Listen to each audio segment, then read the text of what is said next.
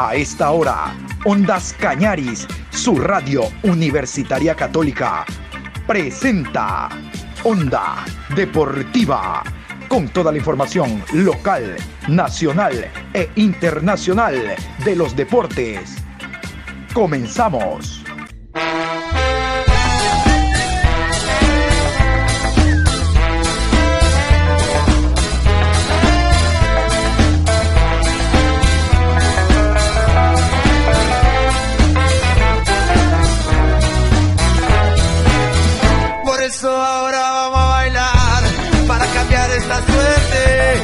Sabemos gambetear para ausentar la muerte. Vamos a bailar para cambiar esta suerte. Si sabemos gambetear para ausentar la muerte. Hola, ¿qué tal? ¿Cómo le va? Buenas tardes, mi querido Juan Pablo. Llegamos ya a viernes, a viernes, viernes 21 de octubre, programa 1067 a lo largo del día, a 30 días del Mundial de Qatar. Vea usted, ya cerramos esta semana laborable con 30 días al Mundial de Qatar. Un mes en buen romance y nos vamos a vestir nuevamente de mundialistas después de Brasil 2014. Ahí estamos, en Qatar, donde no estará Chile ni nuestros árbitros, a verlos por TV, no lo olviden. Hoy se inicia la Liga Pro Betcris, fecha décimo quinta. Realmente hay partidos que no llaman la atención porque no definen absolutamente nada. Sí tres que van a estar dentro de la programación precisamente en horario unificado. Vamos a repasar los horarios de los encuentros a jugarse entre viernes, sábado y domingo. Ojo, no hay lunes esta semana. Escuchemos. Viernes 21 de octubre, 19 horas, Deportivo Cuenca versus Muchurruna. Sábado 22 de octubre, 13 horas, Macará recibe a Liga de Quito. A las 15 horas con 30, Emelec versus Técnico Universitario. Y a las 18 horas, Cumbayá enfrenta a Barcelona. Domingo 23 de octubre, 15 horas con 30, Independiente del Valle recibe a 9 de octubre. Y en horario unificado, 18 horas, Aucas versus Gualaceo. Guayaquil City versus Orense y Delfín recibe a Universidad Católica. Y vamos a contarles que el día de hoy Ondas Cañaris con todo su staff deportivo va a estar presente en el Estadio Alejandro Serrano Aguilar para llevarles todos los detalles y pormenores de lo que será el encuentro deportivo Cuenca ante el conjunto del Muchurruna. Yo estoy seguro que el aficionado irá a agradecer y respaldar el éxito alcanzado este año. No deja de ser importante un torneo internacional, al margen que la primera fase se juegue entre equipos del mismo patio, porque de ahí llega la segunda a meterse en fase de grupo y es otro billete, otro billete. Vamos a continuación con la invitación para que estén pendientes hoy de la transmisión de Ondas Cañares. La última fecha de la Liga Pro Betcris, la decimoquinta, se juega este viernes en el estadio Alejandro Serrano Aguilar con el encuentro Deportivo Cuenca. Cuenca. Deportivo Cuenca. Enfrentando a Mushurruna Sporting Club. Vamos al estadio, vamos a alentar. Al Mushurruna vamos a apoyar.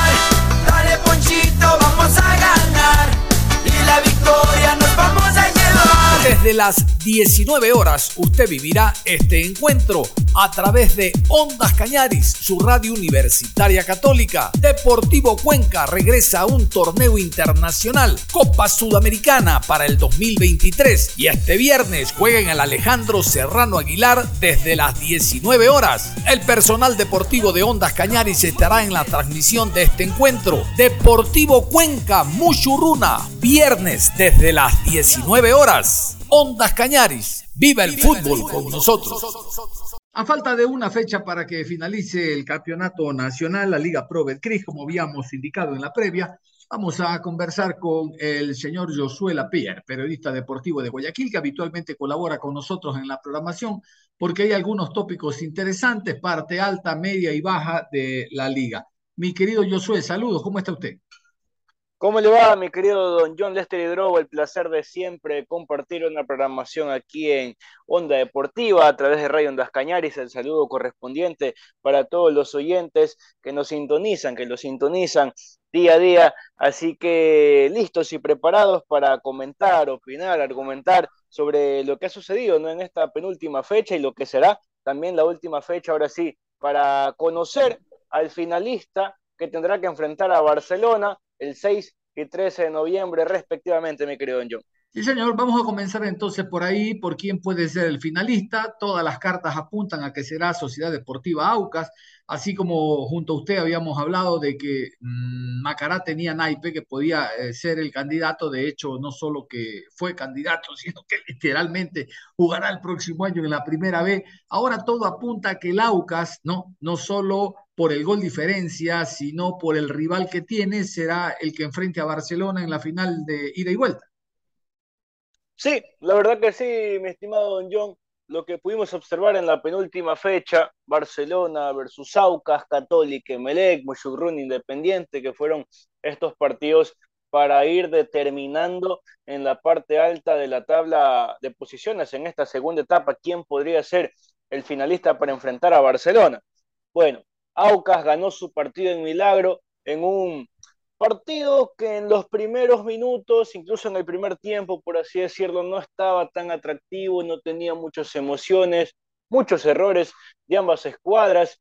Sin embargo, y es aquí donde entra un poco la tónica de la banca de suplentes que tiene Sociedad Deportiva Aucas y que tiene Barcelona. Barcelona no hizo para nada un buen partido, incluso colocó un equipo mixto, eh, Aucas luego con las variantes, es aquí donde hablábamos el tema de la Tucordóñez, de Firusewski, de Víctor Figueroa, tiene jugadores que pueden refrescar líneas, que pueden ser los llamados revulsivos y, y, ayudarte a cambiar un partido. Y es así como Aucas termina ganando su cotejo.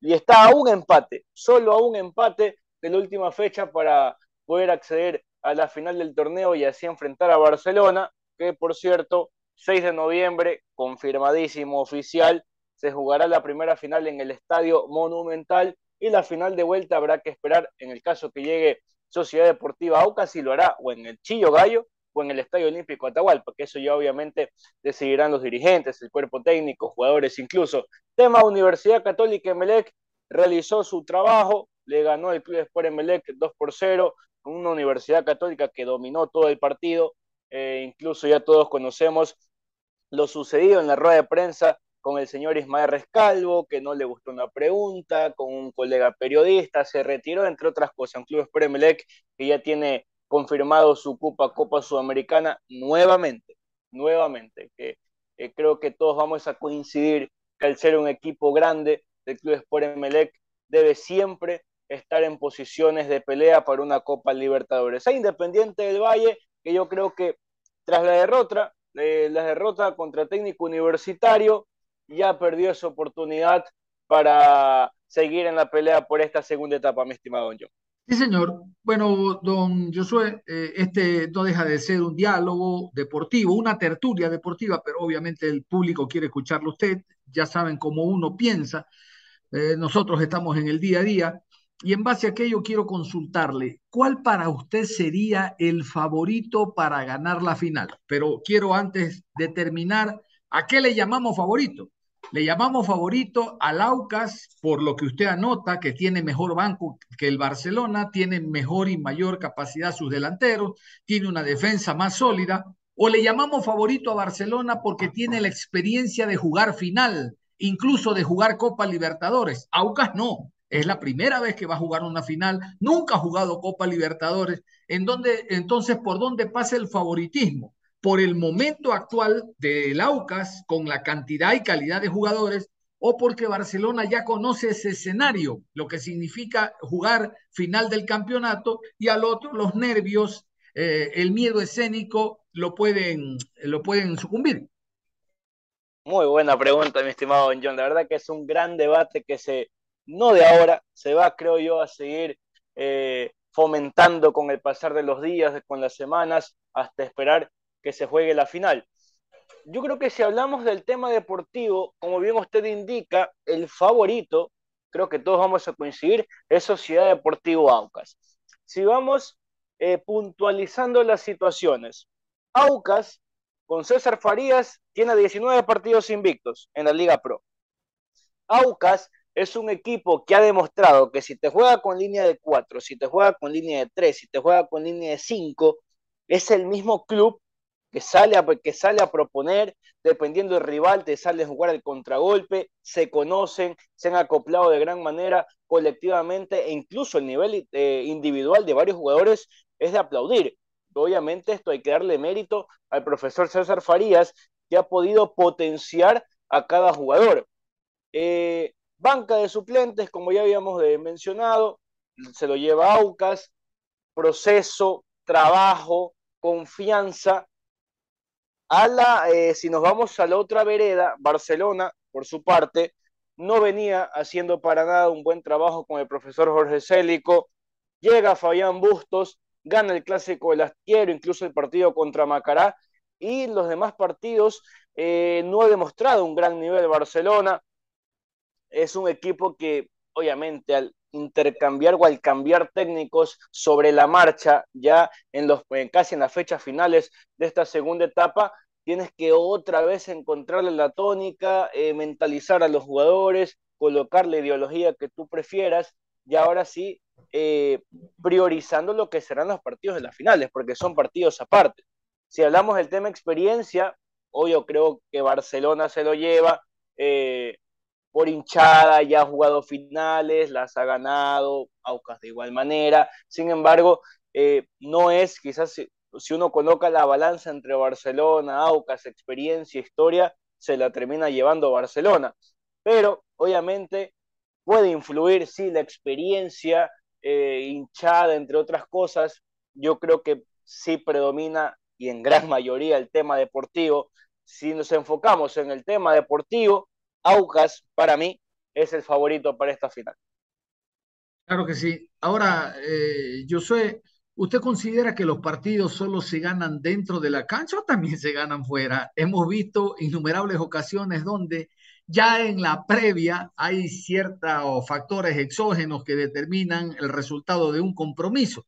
Cabe recordar de que estos encuentros serán con eh, con un aforo total en ambos escenarios deportivos, el Monumental, y de lo que ha dicho un directivo de Aucas, en esta semana se va a jugar en el Estadio Chillogallo, ¿verdad?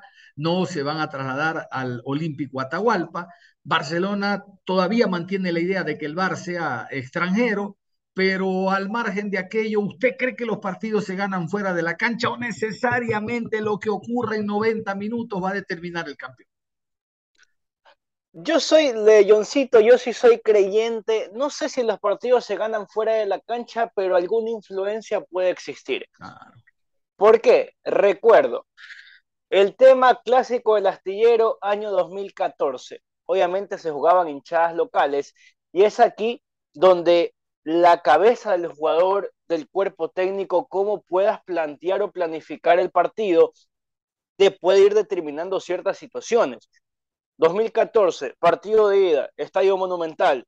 Emelec empieza ganando su partido muy superior a Barcelona deportivamente. Sin embargo, eh, llega el gol de Ismael Blanco y la hinchada comienza a cantar, obviamente estadio repleto, 60 mil personas hasta más en el Estadio Monumental. Y yo creo que obviamente inyecta esa pasión, esa algarabía a los jugadores de, bueno, vamos para adelante si deportivamente o futbolísticamente el rival nos está superando, vamos con la labor de la hinchada. Luego pudimos observar en el partido de vuelta, Estadio Capuel, eh, repleto, obviamente muy superior el Club Sport Emelec. Es verdad que existió la expulsión de Alex Bolaños, pero muy superior el Club Sport Emelec futbolísticamente, estadio lleno, la gente cantando con la barra, etcétera, y terminó ganando el partido. Es aquí donde obviamente lo deportivo es lo primordial, termina influyendo, eh, como veníamos hablando en el tema anterior, futbolísticamente Aucas es el favorito. Ahora, entra eh, la temática o la visualización de si puede o no afectar el tema de la hinchada, la experiencia. El estadio monumental seguramente va a estar repleto. El estadio Chillogallo seguramente va a estar repleto, pero es aquí donde creo yo que va a, predominar bastante la mentalidad de los jugadores, la mentalidad del cuerpo técnico, cómo tranquilizarse y esa presión que mete el hinchada en cada uno de sus estadios, convertirlo en algo favorable, beneficioso más que todo. Sí, señor. A ver, esta semana eh, vimos un partido eh, intenso, bonito, agradable, que comenzó eh, eh, con unas revoluciones de 150 kilómetros. Hablamos del técnico Macará, a los seis minutos anotó armas de penal, a los diez empató eh, Mina Zapata, el colombiano, y luego obviamente bajaron su rendimiento, pero no bajaron su intensidad, no el rendimiento. En el segundo tiempo algo similar, terminó ganando el técnico, pero fue bonito el encuentro, sobre todo cuando mejor jugaba Macará pudo anotar el técnico y vea, usted desequilibró ese gol y se definió como un 3 por 1. Voy al partido, hipotéticamente hablando, Barcelona ante Laucas, ¿cuánto o cuán importante es la concentración? Ya lo dijo en su momento Bustos, eh, no quiere que otro jugador sea expulsado como ocurrió con Carcelén, pero usted sabe que si en los primeros minutos ocurre algo eh, que puede resquebrajar el trabajo de la semana, los jugadores van a recurrir a aquello. ¿A qué me refiero? Damián Díaz, comenzando el partido, se le acerca al machete a Romero y le dice cuatro cosas en el oído, le empieza a bailar y el machete, que es de pocas pulgas, le clava un patazo y con uno menos afuera, línea de tres y va a jugar con cuatro al fondo eh, Aucas. O a la inversa, viene Figueroa y se le acerca a Carcelén y le dice cuatro cosas. Estoy hablando en el caso de el Machete Romero porque fue forito y en el caso de Carcelén por ser un muchacho, ¿no? que recién está en este aprendizaje. ¿Cuán importante va a ser entonces la concentración para mantener el sistema practicado durante la semana y no en los primeros minutos eso quede al traste y vea usted se pueda perder todo lo que se ha trabajado a lo largo de la semana pensando en ese partido? Sí, no, la concentración obviamente en una final más que todo va a ser fundamental. Que cada equipo intente el mínimo margen de error en cada acción, en cada jugada. Obviamente, Barcelona tiene jugadores de experiencia, caso Quito Díaz, eh, Javier Burray, Pedro Pablo Velasco, tiene jugadores de experiencia principalmente ¿no? los, los que se llaman los jugadores vivos, ¿no? que comienzan a boquillar, se le acercan al rival para intentar sacarle una tarjeta o incluso una expulsión, y obviamente el partido cambia totalmente. Pero la concentración es fundamental. Un mínimo error de cualquiera de los dos clubes que veremos, obviamente, cuál será o cómo será la tónica del partido, si van a presionar, si van a hacer eh, partidos de estudio, que obviamente ninguno quiere arriesgar. Algo parecido, don John, como pudimos observar en el partido técnico universitario Macará, porque luego del empate yo creo que ambos clubes sabían que se estaban jugando, eh, Macará necesitaba la victoria, técnico necesitaba la victoria, y comenzaron esos llamados minutos de estudio, bajaron las revoluciones, no querían arriesgar demasiado, y es aquí, y, creo que el, ejemplo de, este partido, la, la, comparativa que se puede realizar con este partido, eh, creo que sí entraría en el caso de esta final, porque Macará, o mejor dicho, el jugador Fernando Mora, tras una jugada infantil, tonta de un saque de banda, termina siendo expulsado y luego de esto, obviamente, con un hombre más, técnico universitario, logra el 2 a 1 y luego el 3 a 1 de la vía del penal. Así que la concentración, mantener la cabeza fría, el profesionalismo, que si bien algunos o varios jugadores eh, no tienen experiencia necesaria en jugar finales, o en estos partidos definitorios para salir campeón, eh, deben mantener la concentración a mil por uno. Y es aquí donde obviamente creo que la parte fundamental de cada club es el cuerpo técnico y cómo puedan mantenerlos, eh, cómo puedan irlos llevando de cara a una final, porque sabrán, o mejor dicho, saben que es una presión o, eh, tanto el hinchada local como el hinchada visitante para estos partidos. Señor, estamos hablando con Josué Lapierre, periodista deportivo de la ciudad de Guayaquil, quien habitualmente colabora en la programación y estamos extrayendo valiosos conceptos en torno a lo que va a ocurrir este fin de semana, hablando de la última fecha de la Liga Pro Betcris, decimoquinta, y eh, los partidos de alargue. Oiga, eh, Josué, no he escuchado, pero yo sé que usted como un buen periodista, como un buen comentarista, ya lo tiene claro, el día 12, Ecuador va a enfrentar a Irak. El 12, Ecuador enfrentará a Irak, selección nacional. Pero el 13 es el partido de vuelta Aucas-Barcelona. ¿A qué me refiero? A que Galíndez no va a estar, porque Galíndez es uno de los puestos fijos en la selección. ¿Cuánto puede influir que esté Frascarelli? Frascarelli no es un niño de teta, pero no es el arquero titular. No digo que sea malo para nada, pero puede influir esto en algo en función de que no va a estar eh, Galíndez, porque ya estará con la selección. Y ojo, solo hablo de Galíndez, de Aucas, del Barcelona, no tengo ni la menor idea, no se me ocurre un jugador del Barcelona que vaya a la selección, pero ¿cuánto esto puede influir? Porque muy poco se habla de la ausencia de Galíndez. Sí, eh, sí, obviamente ya uno pudo conocer el amistoso de Ecuador el 12 de noviembre, que bueno, ya ese es otro tema, porque quizás queda eh, ese pensamiento de ojalá no se nos lesione nadie, porque ya el 20 de noviembre le toca el partido inaugural de Ecuador, pero bueno, ese, ese es otro, otro tema que en otra ocasión podemos hablarlo, mi estimado Johncito, pero sí, Hernán Galíndez, cuando llegó al Aucas, creo que todos recordamos que el profesor César Farías eh, turnaban los arqueros, un partido tapa Frascarelli, otro partido tapa Galíndez, luego, luego, quizás son eh, interpretaciones mías, no voy a hablar en primera persona, surgió el famoso tweet de Damián Frascarelli por un informe médico que había sacado Sociedad Deportiva Aucas sobre una molestia o lesión que había sufrido Frascarelli, luego Frascarelli responde esa imagen diciendo que Aucas no es de sacar informes médicos, que como así, y a partir de ahí ya se vio Hernán Galíndez consolidado como el arquero titular.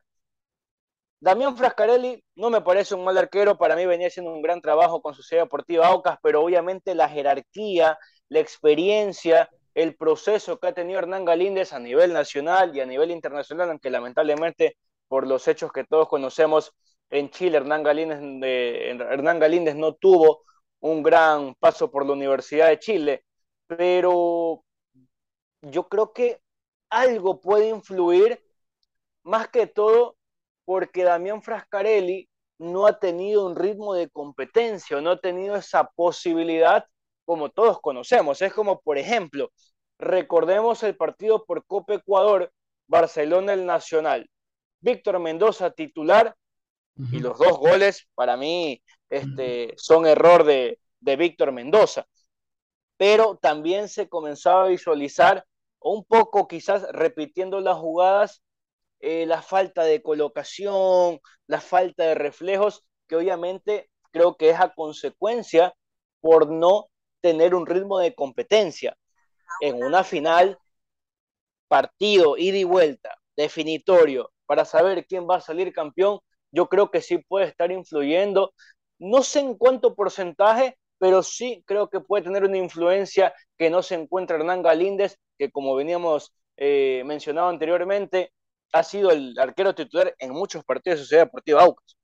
Sí, señor, interesante, interesante la opinión suya. Bueno, va a haber tiempo, eh, mi querido Josué, para continuar hablando de lo que será la final, ya quizás de forma más definida en cuanto a jugadores que lleguen o, no, Dios quiera que no haya lesionados, pero habrá ya como eh, conversar de manera más directa.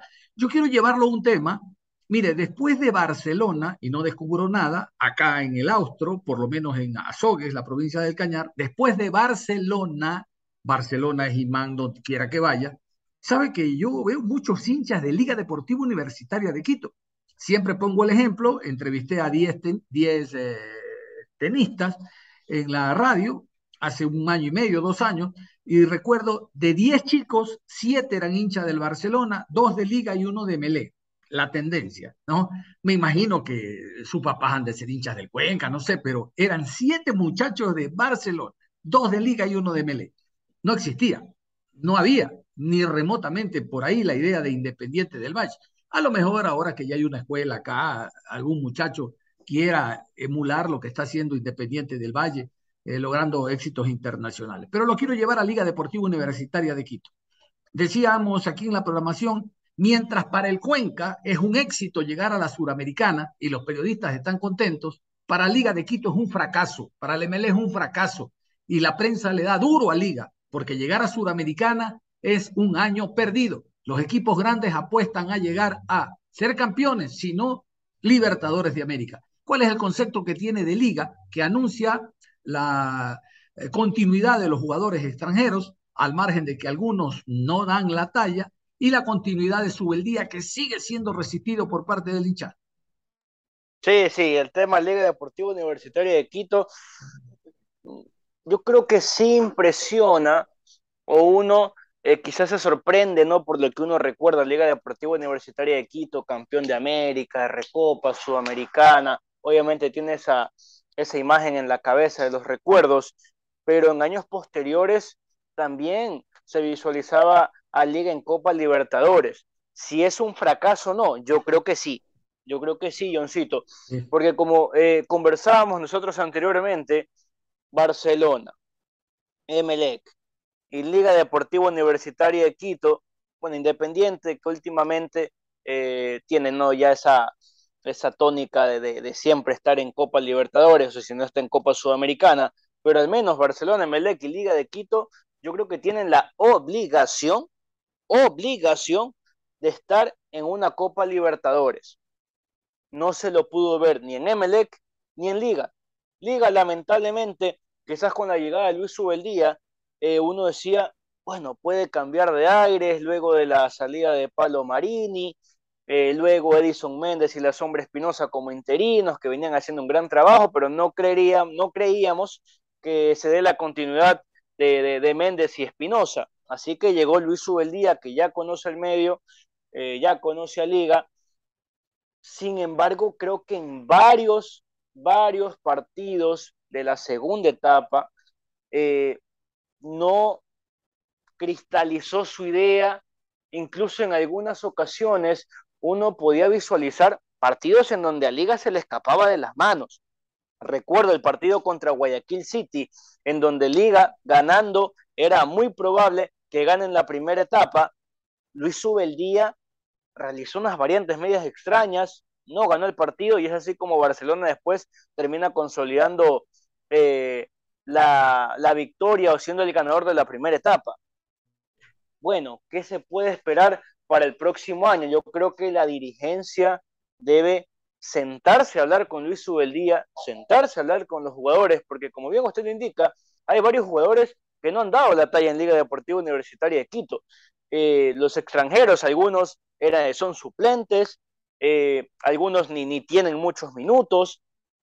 Caso Luis Subeldía también, saber qué es lo que desea el técnico, porque Luis Subeldía votó a varios jugadores en la plantilla de Liga Deportiva Universitaria de Quito que él no quería contar con ellos porque no los iba a necesitar y luego con el pasar de los partidos dice, bueno, como que no hay banca suficiente o no están los jugadores eh, al 100% y algunos que se fueron podían en algo ayudar a la plantilla Alba. Bueno, es algo que no se dio. Vuelvo y repito, si es un fracaso que Liga no esté en Copa Libertadores, para mí sí, Johncito. Perfecto. De acuerdo totalmente con lo que acaba de decir mi querido Josué. Nada más, quiero comprometerlo. Bueno, usted yo no lo comprometo, lo invito para después de la final de ida a jugarse en el Monumental, estar nuevamente eh, en la programación Onda Deportiva para comenzar lo que pudo ser y no fue, lo que va a ser el encuentro de vuelta y en general las expectativas marcadas en esta final inédita entre Barcelona y Aucas. Aquí no hay que hacer chico Fox. Para mí, ni yo creo, nada, la final ya está, es Barcelona-Aucas, no le demos vuelta. Josué, muchísimas gracias. Lo dejo en la parte final y comprometido, reitero, para hablar nosotros eh, más adelante, después que se juegue el partido de ida en el Monumental. Encantado, encantado como siempre, aceptando su invitación, mi estimado Ioncito. Gracias eh, por la oportunidad, por permitirme eh, salir aquí en Onda Deportiva, en Radio Ondas Cañaris. Como siempre, es un placer, un saludo y darle las gracias a todos por su sintonía. Conmigo será hasta una próxima. Sí, señor, nada más. Cerramos la programación deportiva a esta hora, invitándolos como siempre a que continúen en sintonía de Ondas Cañares. Cerramos la programación deportiva a esta hora de la tarde. Ya está listo Patricio San Martín, como siempre, como siempre, aquí está, aquí está el hombre con sus clásicos, tal cantidad de discos que tiene, clásicos por siempre. Y si Bonilla no se queda atrás, también el doble de disco. Uy, es que hoy es viernes de música tropical. Hoy vamos a bailar con música tropical en Parada Musical. Y en la noche, reitero, el fútbol, el fútbol desde el Estadio Alejandro Serrano Aguilar. Nada más, feliz resto de semana. para la